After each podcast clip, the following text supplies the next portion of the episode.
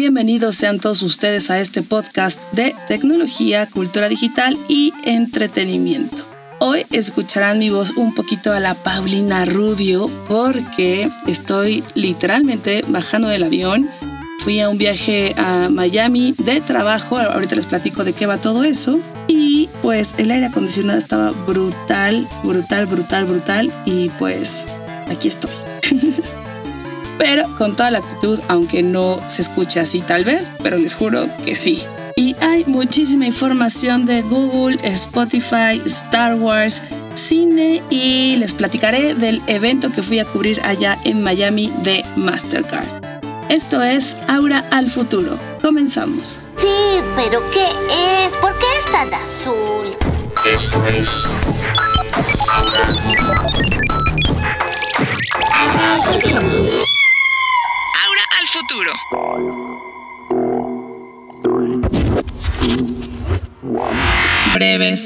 Termina una era para Google. Los cofundadores de la compañía Larry Page y Sergey Brin dejaron sus puestos como CEO y presidente de Google Alphabet, una sociedad que surgió en 2015, que justo buscaba separar los principales negocios de Google de los proyectos de investigación como robots futuristas o vehículos voladores. Pues bueno, ellos ya, quienes fundaron en Google hace muchísimos años, dejaron sus puestos. Sin embargo, los cofundadores seguirán teniendo el 51.3% del voto en las decisiones futuras. Imagínate, eres dueño de una de las empresas más importantes del mundo y te sales y no tienes dinero o eres parte de eso, pues no. Ellos seguirán formando parte de la compañía y ahora tendrán una mayor distancia, pero mencionaron que si Google fuera una persona, sería un joven de 21 años a quien hay que dejar volar. Ustedes. Ay, cálmense amigos, definitivamente Google no es un joven de 21 años, Google es un adulto como de 45 años. En resumen, ellos se van, van a seguir con la comunicación, van a seguir que son, bueno, permitieron que Sundar Pichai, que es el actual CEO de Google, él tomará el lugar de, de- de Larry Page. Y como dato curioso, Page pues es el décimo hombre más rico del mundo y Brin ocupa el lugar número 14, porque la tecnología sí le deja a la gente que hace software pero no voy a empezar a trashear, no voy a empezar a quejarme, voy a seguir haciendo lo que a ustedes les gusta escuchar, que es esto de tecnología. De hecho, recientemente Google hace unos días pasó pues varias situaciones difíciles por protestas de empleados en cuestiones de discriminación y desigualdad salarial. Pero bueno, terminando la nota, pues sí, termina una, una era de Google porque sus fundadores se retiran que tienen todo el barro del mundo para hacerlo y espero que al igual que Bill Gates se dediquen a cosas filantrópicas y no a, eh, no sé, a explotar el ADN para ver cómo hacer clones o algo por el estilo. ¿Qué es lo que más escucharon este año? Con el fin de año y de la década, Spotify hizo un top de los artistas más escuchados en la plataforma en los últimos 10 años. Y a nivel mundial, los 5 artistas más escuchados, ¿quiénes creen que fueron? Mm, no fue, no fue Radiohead. Yo sé que tú hubieras querido que fuera Radiohead, pero no fue así. Obviamente, pues fue el pop, el pop, el pop reina. You used to call me on my Y no me digan, no sé si Drake es pop o no es pop. Para mí Drake es pop, pero él fue de los más escuchados. Drake tuvo 28 mil millones de reproducciones. Luego Ed Sheeran, también tiene la canción más reproducida de la década. No manchen, Shape of You es la canción más reproducida de la década. ¿De la década? ¿En qué año estamos? Ah, manches, vamos al 2020. Ok, este es el momento en el que descubro que creo que me quedé en el 2000-2010 y ya no sabía que vamos al 2020. Yo hubiera pensado que era Sorry de Justin Bieber o de la década, o sea que sí hubiera sonado durísimo, pero Shape of You, pues bueno, Shape of You de la década, no, no, no creo. ¿Ustedes cuáles creen que, que, que debió de haber sido la canción de la década? I'm in love with your body. I'm in love with your body.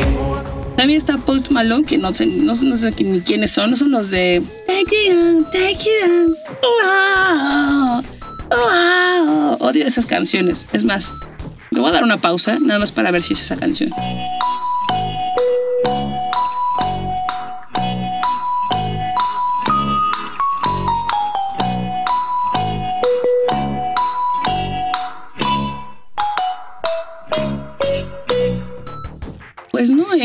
La canción que yo tenía en mente era de otros Imagine Dragons, tal vez. Puede que sean esos. Bueno, la cosa es que también está Ariana Grande y Eminem. Y en México, los cinco artistas más escuchados, obviamente, fue el reggaetón. Ya sé, ya sé, ya sé, el reggaetón para muchos apesta, para otros no tanto. Pero pues es que es lo que se está escuchando, es súper pegajoso. ¡Qué interesante! Yo la neta escucho reggaetón para hacer ejercicio y cuando estoy un poco bodacha o me voy de fiesta. ¡Qué interesante! Es el reggaetón, sí, es así que te gusta reggaetón, dale. Sí, sí me gusta, me gusta y de hecho al rato les confieso algo. Pero los artistas más escuchados fueron J Balvin, Osuna, Osuna no me gusta, Bad Bunny, eh. Luis Miguel, Luis Miguel sí me gusta. Y obvio, mi Maluma Baby. Ya sé que lo odian, ya sé que lo odian. ¿Y, ¿Y qué creen? En el evento de Mastercard fue su novia, que ya alguien de ustedes me dijo, ay, ahora estás súper atrasada porque ya no andan, ya su exnovia. ¡Qué interesante! Fue de DJ y pusieron reggaetón, pero yo me estaba muriendo de gripa y de garganta y obvio no me quedé. Tampoco es como que me vaya yo a poner a bailar reggaetón con la gente de Mastercard, pues no. Oigan, si sí me sé portar bien, eso solo lo hago con mis amigos. O sea, amigos y amigas, pues. ¡Qué interesante!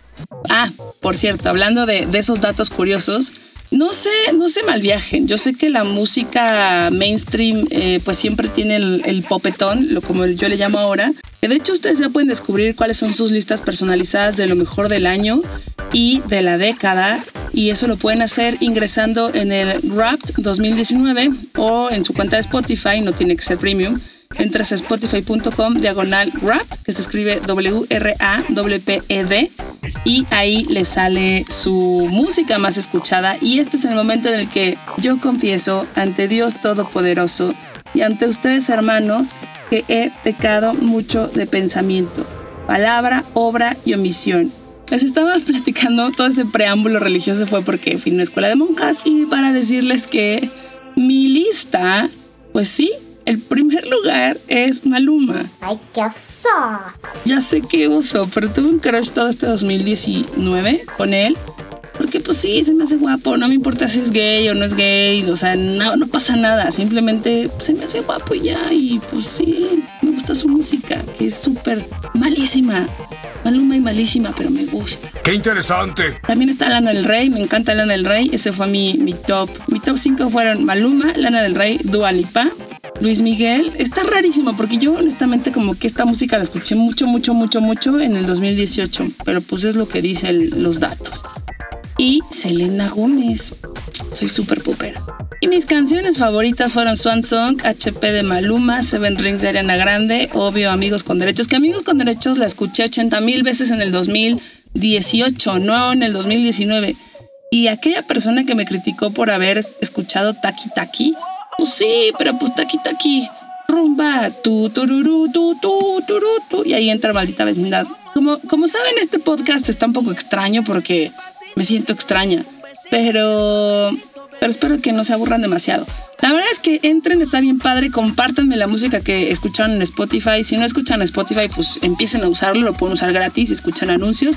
Y también ahí está el podcast. Y si no les gusta Spotify, pues están otras plataformas, está por Music, Google Podcast y otras, donde también está mi podcast. Que por cierto, muchísimas gracias a todas las personas que me mandaron su foto en mi cuenta de Instagram diciéndome que mi podcast fue lo que más escucharon este año. Así que gracias a todos ustedes por eso y espero que en el 2020 me sigan escuchando y les pueda ofrecer todavía más contenido porque tengo muchos planes en mi cabeza, solamente necesito aterrizarlos y si hubiera una clon más, eso estaría genial. Aunque no quiero que existan los clones. No quiero, no quiero, no quiero. ¡Qué interesante! Y en otros temas, Rise of the Resistance es la nueva atracción de Star Wars en Galaxy's Edge, que es este parque de diversiones que lanzó Disney este año en Orlando y Los Ángeles. Y justo acaban de inaugurar la siguiente atracción, porque primero salieron con el halcón milenario y ahora ya abrieron Rise of the Resistance.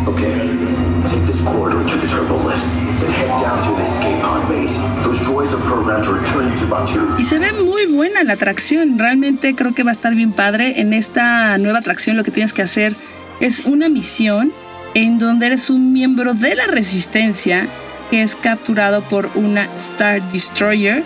Y en la misión pues pelearás con Stormtroopers, eh, incluso también vas a pelear con Kylo, pero la buena noticia es que vas a tener de tu lado a BB-8 y a Rey. This does not look good. Try to find another way down to the escape pods. Y la verdad es que si eres fan de Star Wars, te va a encantar así mal, mal, malísima onda el parque de diversiones porque es un sueño hecho realidad para los fans de Star Wars. Y si no eres tan fan y te gusta Star Wars, que es mi caso, a mí me gusta mucho Star Wars, pero no manchen, conozco unos fans from hell que eso sí están así de que dices, ay, qué onda con ustedes, amiguitos. Y que entonces, no, no, estos sí son fans, fans, fans hardcore. Entonces, si eres un fan más normal, la vas a pasar bien. Y si no te interesa nada Star Wars, pues le das la vuelta, cumples, lo ves y dices, Mie", o igual se te antoja. Pero si tienen la oportunidad de ir, de verdad, vayan, está muy padre. Y mis fuentes me dijeron que aunque ya salió la serie de Mandalorian en Estados Unidos y otros países, donde todos sabemos que existe un Baby Yoda que es precioso, mis fuentes me dijeron que todavía no hay Baby Yoda en Star Wars, que no hay peluches, que no hay pines, que no hay nada en Disneylandia. Y yo no entiendo por qué no están todavía, porque queremos Baby Yoda para Navidad. Así es que nos encantaría que cuando tenga mi estudio, espero 2021, 20, 2020. Algún día tendré un estudio en donde pueda grabar propiamente y ahí pondré a mi baby Yoda así arriba como una bendición de que la fuerza está conmigo y con usted. Y bueno, hablando de aventuras, acaba de salir el nuevo tráiler de Black Widow, que es esta película de nuestra queridísima Scarlett Johansson. Y pues bueno, ya se estrena esta película que por fin le hará justicia a el personaje, porque pues era creo que la única Avenger que faltaba de película y pues en estas épocas de Me Too, todas las mujeres necesitamos tener nuestros propios espacios. Solía no tener nada.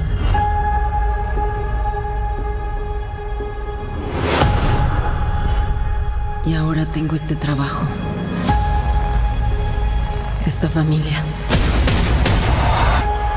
Así es que esta película de Marvel pues también estará protagonizada por David Harbour, quien es, eh, no me acuerdo su nombre en Stranger Things, alguien recuérdemelo, pero es el que funge de papá adoptivo de Eleven.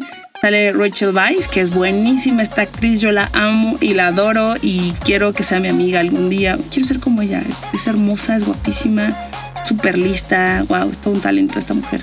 Ella salió en La Momia, en La Favorita, La Langosta, porque en mi vida alterna yo podría tener un podcast de chismes, pero chismes bien hechos, ¿eh? Eh, espectáculos fundamentados profesionalmente, solo que la neta me gusta más la tecnología. Bueno, como dato curioso, ella es esposa de Daniel Craig, quien es eh, James Bond. Así es que. eh, hay que tener talentos aquí en este mundo. Y también es que platicar que esta, justo esta película Black Widow, es el inicio de la fase 4 de todo el universo cinema- cinematográfico de Marvel, que cerró con Spider-Man 2. Y pues ustedes saben que, o sea, hagan de cuenta que era Avengers, cierra Avengers, termina Spider-Man 2, se cierra la tercera fase y abrimos la cuarta fase con Black Widow. O sea, los hijos de sus hijos, de sus hijos, de sus hijos tendrán Avengers. Bueno, Avengers no porque se murieron. Tendrán los, los re-Avengers, Avengers, exacto, esos. Los hijos de sus hijos tendrán muchísimo contenido de Marvel de aquí hasta el fin del mundo. Así es que si quieren verla, se va a ver interesante. Eso es ahora el futuro. Bueno, y hablando de pláticas, les quiero contar que fui a un evento de Mastercard, me invitaron, se llama The Age of Acceleration. Es un foro eh, latino en el que ya llevan ocho años haciéndolo y el que va muchísima gente de la industria. De hecho, no es para medios, va Imagínense, Mastercard, no sé si ubican, pero no es una tarjeta de crédito, más bien es una plataforma que ayuda a que se hagan las transacciones digitales. Y eh, en este evento pues va mucha gente de la banca, retailers, economistas, compradores, eh, gente del gobierno, banqueros, fintech, o sea, es algo súper clavado en el mundo de, la banca. Y nos invitaron algunos medios en México, en, en el caso de México fue a Wikichava y a mí. Y les quiero decir que fue una experiencia bien padre. O sea, imagínense que fue un, un evento express. Llegas, llegué el lunes, el evento arrancó el martes. El martes tuvimos conferencias de 9 de la mañana a 4 de la tarde y el miércoles también y me regresé el jueves. Entonces me enfermé porque el aire acondicionado en Miami es estúpidamente irreal. Como si la gente, o sea, hace mucho calor afuera, pero no hacía calor y adentro el aire estaba de invierno horrible y por más que intenté cuidarme no, no lo logré, así es que me enfermé. Pero valió toda la pena el mundo asistir al evento porque me enteré de muchas cosas que realmente me impresionaron. Por ejemplo, por un lado fue Vinton Cerf, quien es uno de los padres de Internet, y él nos mostró pues todo el proceso que ha tenido y toda la evolución que ha habido desde que él ayudó a inventar esta tecnología y cómo ahora estamos en otro canal y justo mostraba algunas de las cosas que le preocupaban un poco, que eran desde como el machine learning y la inteligencia artificial, él considera que se tiene que hacer de una forma segura, que la gente esté entendiendo de qué va, que tenga límites de autonomía, que sea privada, también que sea muy transparente. Le preocupan otros temas como el blockchain, le preocupa la mala información y la desinformación porque considera que tenemos que tener un pensamiento crítico, que tenemos que tener cuidado con el rol de lo anónimo, de lo pues de esta forma en la que uno se disfraza pues en la red, ¿no? Que tiene que haber una veracidad de quién eres en internet también. Y también le preocupa el software vulnerable y a esto se refiere a que debe de haber mejor manejo con el desarrollo de las herramientas para el software y que debe de haber no que uno no tiene que hacer pues pensar o dar todo por hecho. Eso es lo que él dice, ¿no? Que uno no tiene que dar todo por hecho. Y uno no se refiere al usuario final, se refiere a todos los líderes y los políticos y la gente, como la gente de Google y otros, que tienen la capacidad y el poder económico y, de valor de poder crear estas reglas y hacer la jugada en la que todos nos metemos. Entonces, él se refería más a esas personas. También hubo una plática súper interesante de una doctora del MIT que se llama Cynthia Bressel, y ella hablaba de cómo los niños y los, las personas de la tercera edad se sienten muy empáticos hacia los robots y cómo los robots pueden ayudar, sobre todo en el aprendizaje y en la compañía, a que estas dos categorías eh, o estos dos tipos de humanos, los niños y los ancianos, estén identificándose con alguien que sea una, una parte de apoyo. Entonces nos mostraban los ejemplos de cómo los niños interactuaban mejor y aprendían mejor y se sentían menos avergonzados si se equivocaban cuando un robot los... Eh, y el robot era un peluche, o sea, era un peluche disfrazado, ¿no?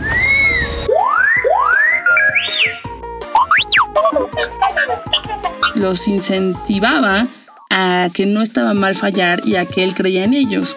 Y por otro lado, con los ancianos, se mostraba mucho cómo ellos sentían una gran compañía y, sentían afecto, cariño y que eh, eh, alguien dependía de ellos.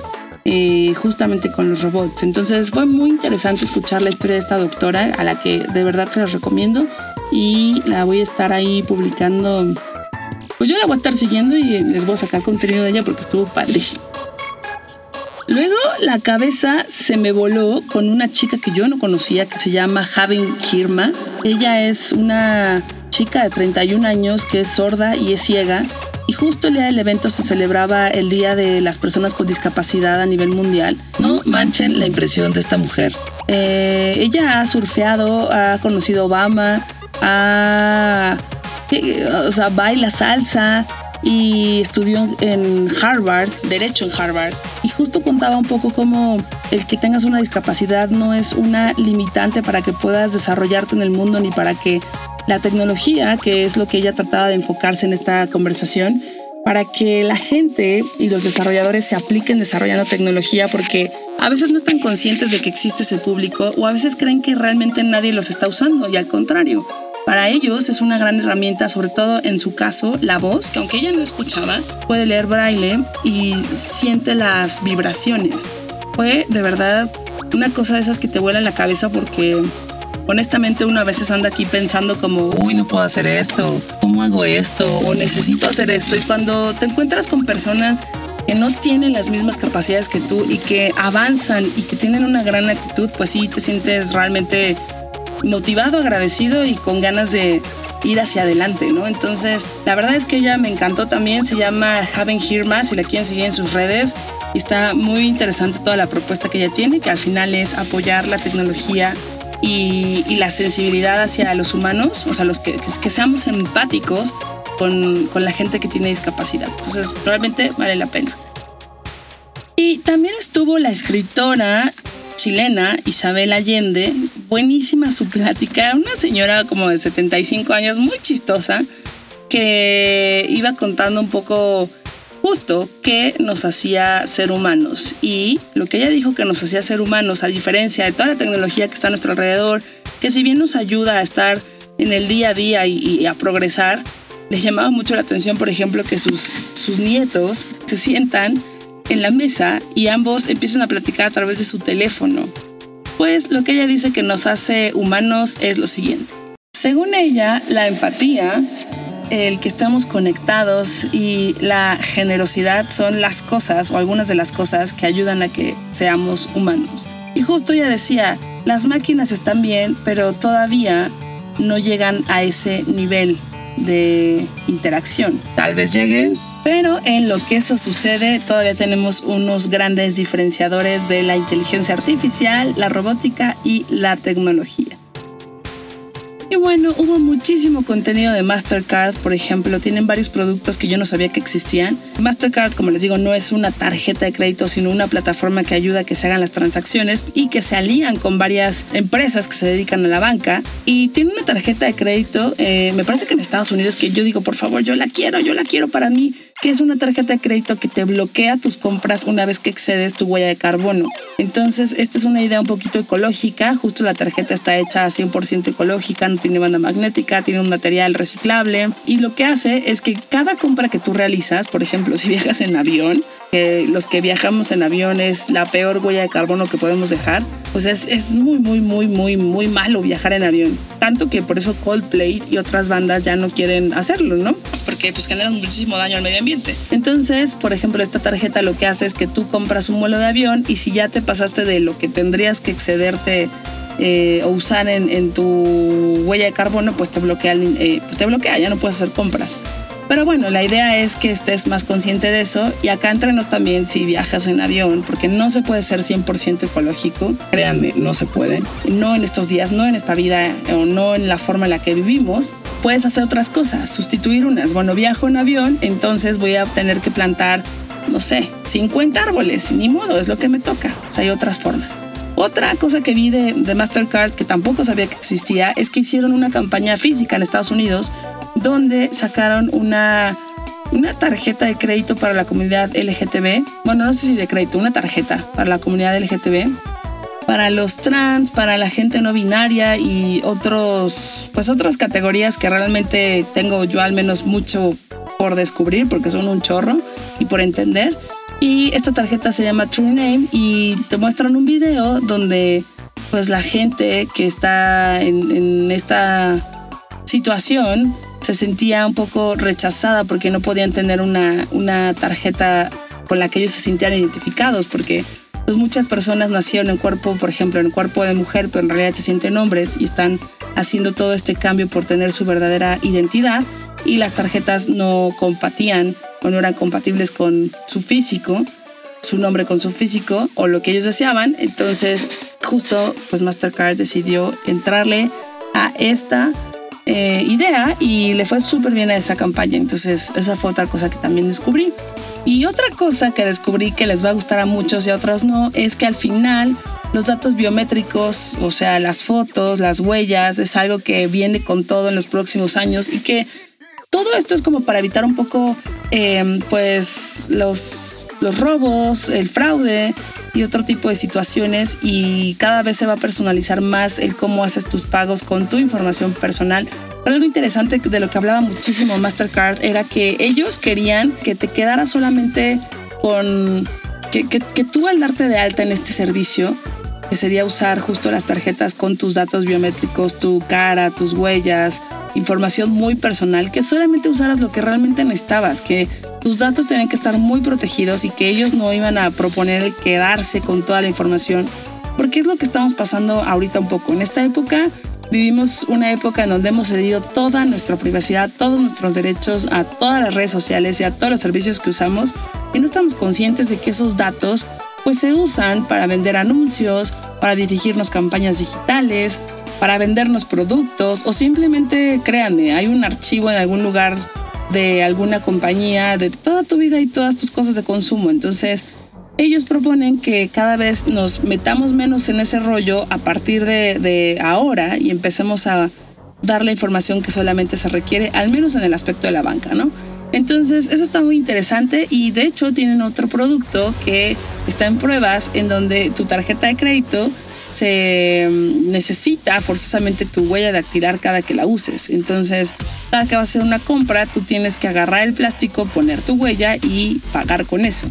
Y sí, yo sé que me van a decir, ¿cómo? Entonces me van a cortar el dedo por si me quieren robar mi tarjeta y pues no. Pero bueno, así como vienen otro tipo de tecnologías, pues también vienen otro tipo de riesgos. Y eh, obviamente está muy consciente todos quienes trabajan detrás de este desarrollo de productos de las posibilidades, pero bueno, tampoco está todo en sus manos, ¿no? Ya les iré contando un poquito más de qué fue esto. Mientras les quería dar un panorama general del evento que fui, que estuvo muy padre muy interesante y del que traigo demasiados contenidos que nada más aterrizaré y se los platicaré a más detalle. Y por último, en este evento también asistió, al menos de forma virtual, a través de un Hangout o Skype o algo por el estilo, Brittany Kaiser, quien ella es la exdirectora de Desarrollo Empresarial de Cambridge Analytica. Vayámonos a marzo del año pasado, cuando diversos medios publicaron justo que esta empresa estaba dedicada al análisis de datos para campañas electorales, estaba utilizando información de más de 50 millones de usuarios de Facebook sin que ellos supieran para sus estrategias de campaña. Y justo esto fue lo que influyó en las elecciones de Donald Trump. Estos datos fueron obtenidos a través de una aplicación que desarrollaron dentro de Facebook a la que los usuarios les daban permisos para utilizarla y Facebook sabía que estaba ocurriendo, pero no tomó acciones para proteger a los usuarios y de ahí todo el rollo que se vino después de que Mark Zuckerberg pues estuviera ante el Congreso, todas sus nuevas propuestas para volver a obtener la credibilidad, todo lo que van a hacer para el próximo año. Pero pues todo esto se los cuento porque la información que platicó Brittany Kaiser sobre, sobre cómo nos pasamos dando nuestros datos estuvo muy buena. Y para eso les recomiendo que vean The Great Hack, que es un documental que está en Netflix sobre todo este caso y sobre ella. Está muy bueno, que justo aborda todo este escándalo, el testimonio que dio ella. Y vale la pena. Entonces, este documental fue dirigido por Karim Amer y por Jehan Nuhaimi. Y ellos han trabajado juntos en otros documentales, como uno que todo esto relacionado al espionaje, ¿no? Uno que se llama Square, que fue nominado a un documental en 2014. Pero vean este pues sí, este documental que está en Netflix se llama The Great Hack y vamos platicando ahí poco a poco del tema. Comentarios. Escribió Paco eh, Franeuz. Aura, apareces un par de veces en todo el video. ¿En qué video? y también como podcast más escuchado, aunque normalmente te escuchaba por Google. Muy presente siempre la tecnología de parte tuya. Ay, muchas gracias, Paco pero no sé en qué video, en Spotify salían videos. Bueno, qué bueno que salí contigo, me da mucho gusto. También me preguntó Guillermo RH la semana pasada, Aura, ¿no hubo podcast? No hubo podcast la semana pasada. También estaba al pendiente Ricardo Najera, muchas gracias, qué pena con ustedes y con todos los demás. Eh, en realidad estaba haciendo una sorpresa que espero que salga pronto y ya luego se juntó el viaje y demás, así es que por eso no pude terminar el podcast, pero ya estoy aquí de regreso, otra vez con todo y garganta y gripa. Y estamos dándole duro y dándole duro para que la libremos en, en el año. Y acuérdense que ya básicamente se acabó el año y pues muchos ya van a estar de vacaciones, pero pues yo tengo que apurarme porque en enero es el CES y todo parece indicar que sí voy a asistir a esta feria de tecnología y bueno, ustedes saben, los que me han seguido por años, que esa es una chambototototota. Entonces, pues sí, no hubo podcast, pero nada más fue, ya regresé. Solo fue uno, solo fue uno y ya, no me fui como otras veces. Ya regresé. Sigamos todos contentos aquí, todo bien. Hemos llegado al final de este podcast. La producción estuvo a cargo de Rodrigo Fernández de la Garza y los contenidos a cargo de la niña Diana. Muchísimas gracias a todos ellos por su paciencia y cooperación y a todos ustedes por escuchar este programa. Nos escuchamos la próxima semana y acuérdense que me pueden ir mandando sus eh, deseos de Santa y sus propósitos de Año Nuevo, ándenle, no sean malitos tecnológicos porque los necesito para hacer una cosa. Lo pueden hacer por Twitter, Instagram o Facebook. Que tengan un excelente día y nos escuchamos muy pronto. Adiós. Esto es.